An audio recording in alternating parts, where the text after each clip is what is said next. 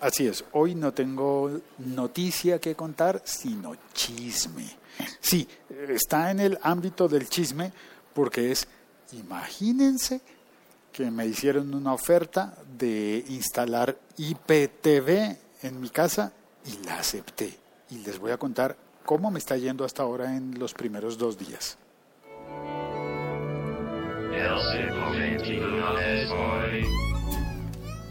Con esta IPTV, bueno, en realidad la acepté porque, porque viene con fibra óptica. Entonces, la fibra óptica, el tendido de fibra óptica de la compañía, básicamente es una compañía mixta que originalmente era pública de la ciudad, ahora es de economía mixta y, y atiende inicialmente a la ciudad de Bogotá, es la compañía de telecomunicaciones de Bogotá. De Bogotá. ETB. Y están tendiendo la red de fibra óptica desde hace ya bastante tiempo. Llegó a mi barrio, bueno, ya había llegado, pero ya llegó hasta el nodo del que dependería mi casa. Entonces me ofrecieron el servicio. Ya tengo fibra óptica llegando hasta mi casa, hasta mi estudio, hasta mi salita, la salita donde tengo el micrófono, donde grabo de verdad no esto que estoy grabando aquí en la calle, porque el propósito de grabar aquí con el teléfono es que sea en la calle, que se oiga la bicicleta que va pasando, que se oiga la iglesia, que se oigan las personas que están a mi alrededor.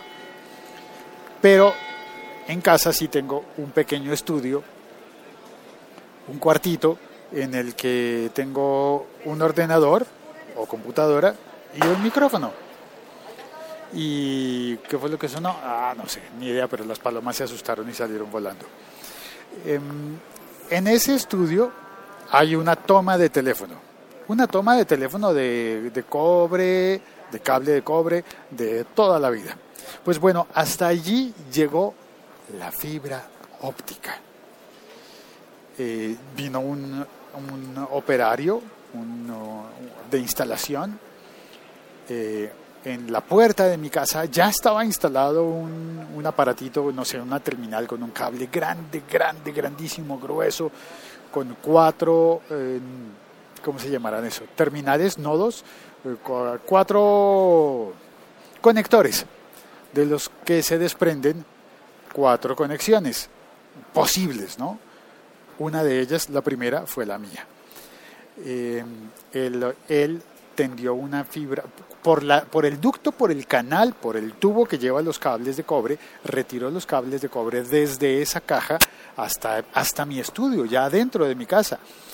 Y eh, allí sacó un cable negro de fibra óptica que luego cuidadosamente cortó y descubrió un, un filamento de color azul que se uniría a un filamento rojo que venía en esa caja que conté, en esa caja con las cuatro conexiones.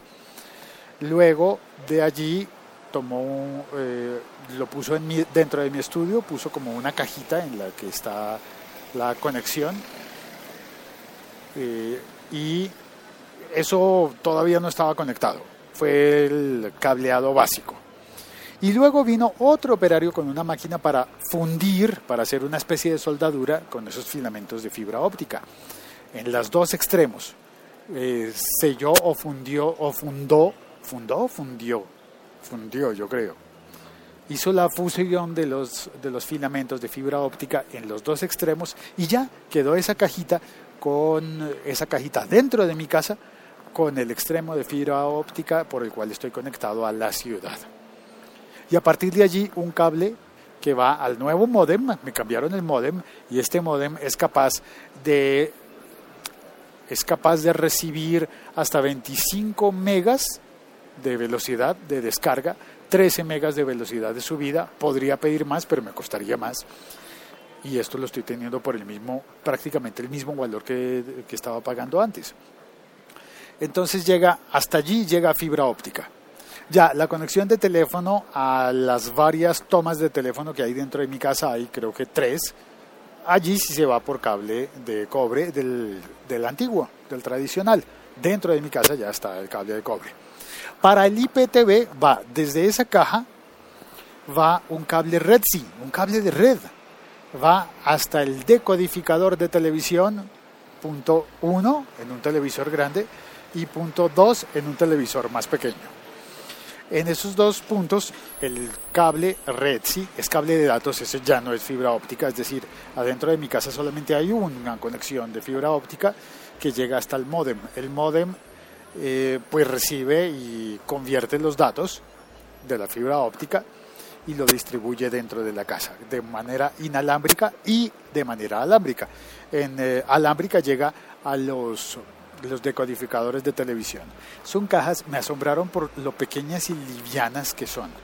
Claro, y me habían dicho, pero es que con este IPTV tienes todos los canales disponibles, incluso los HD, puedes devolver una hora en todos los canales. Puedes poner pausa, atrasar, adelantar, bueno, y esas cosas.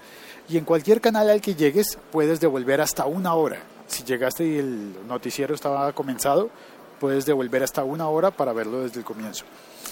Y eso es maravilloso, es buenísimo. Pero, ¿y cómo meten eso en una caja tan pequeñita, tan liviana?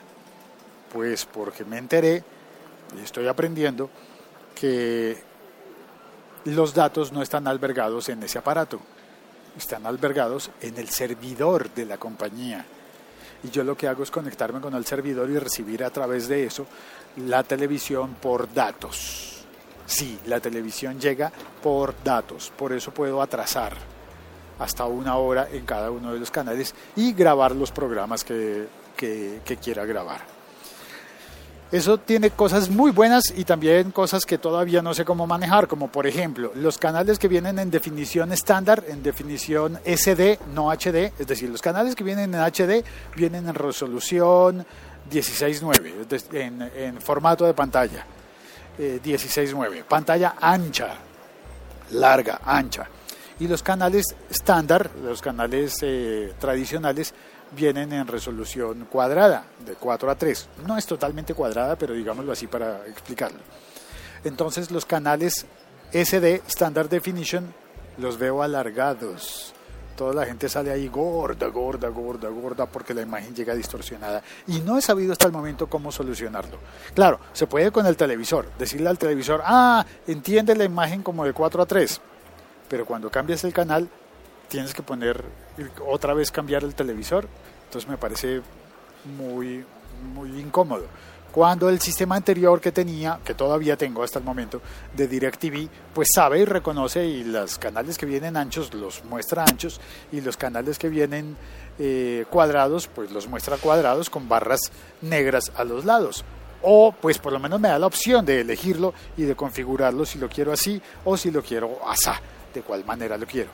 En este IPTV no lo he logrado hasta el momento. Otra desventaja que veo es que en DirecTV, la televisión satelital, con un aparato, con un disco duro adentro, grande, pesado ese aparato, puedo ver la parrilla de canales y puedo seleccionar también por temas. Esto no lo puedo hacer hasta el momento en IPTV. Y puedo seleccionar en DirecTV, puedo buscar, por ejemplo, actores o directores y ordenarle al aparato que me grabe todas las películas dirigidas por, por ejemplo, por los hermanos Cohen tengo una dirección, una, una, orden para que el aparato grabe todas las películas dirigidas por los hermanos Cohen. Y así yo tengo una carpeta en la que van quedando todas las películas que pasan en televisión y que son dirigidas por los hermanos Cohen. Esto no lo puedo hacer en el IPTV. Tiene unas grandes ventajas, pero el uso es distinto y ahora tengo que aprender. Bueno, esto así comienza mi experiencia de IPTV. Vamos a ver cómo continúa. Los mantendremos informados a todos de este chisme tonto y sin sentido, pero que podría ser útil para alguien que esté queriendo tomar la decisión. Eso sí, por llegar la televisión vía datos y el teléfono vía datos, porque el teléfono, el, servicio de voz telefónica también queda operado por IP, es decir, este, teléfono IP e Internet. Como todo llega por esa fibra óptica, pues el balance de precio es más barato. Muy bien que sea más barato. Atención, ¿qué es lo malo? Que si algún día me llega a fallar ese cable, eh, estaría perdiendo tres servicios conjuntos, tres servicios a la vez. No solo uno, sino tres servicios. Y eso me da susto. Bueno, eh, hasta aquí llega el episodio formal y ahora me dedico a saludar a la gente en el chat.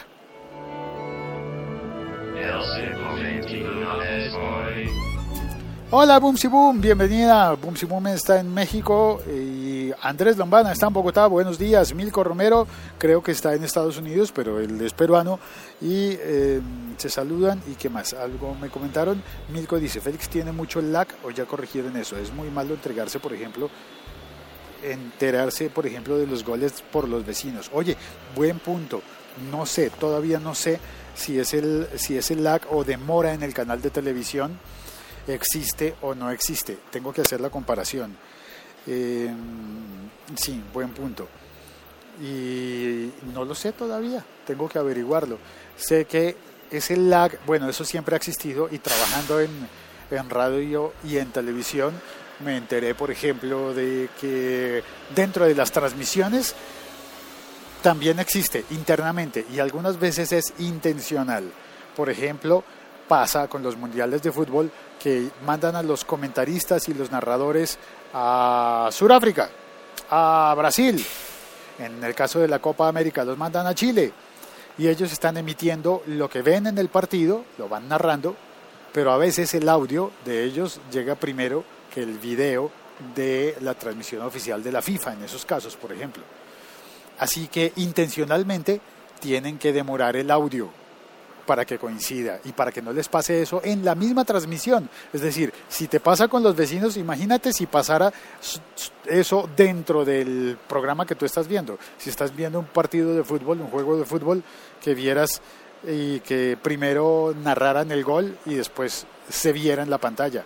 Eso estaría molesto. O al contrario, que primero lo vieras y después lo oyeras. Pues bueno, eh, ah, pero la diferencia con los vecinos sí siempre va a estar. Aunque yo me imagino que como este servicio es más barato, los vecinos al final van a terminar van a terminar pasándose conmigo. Es muy probable.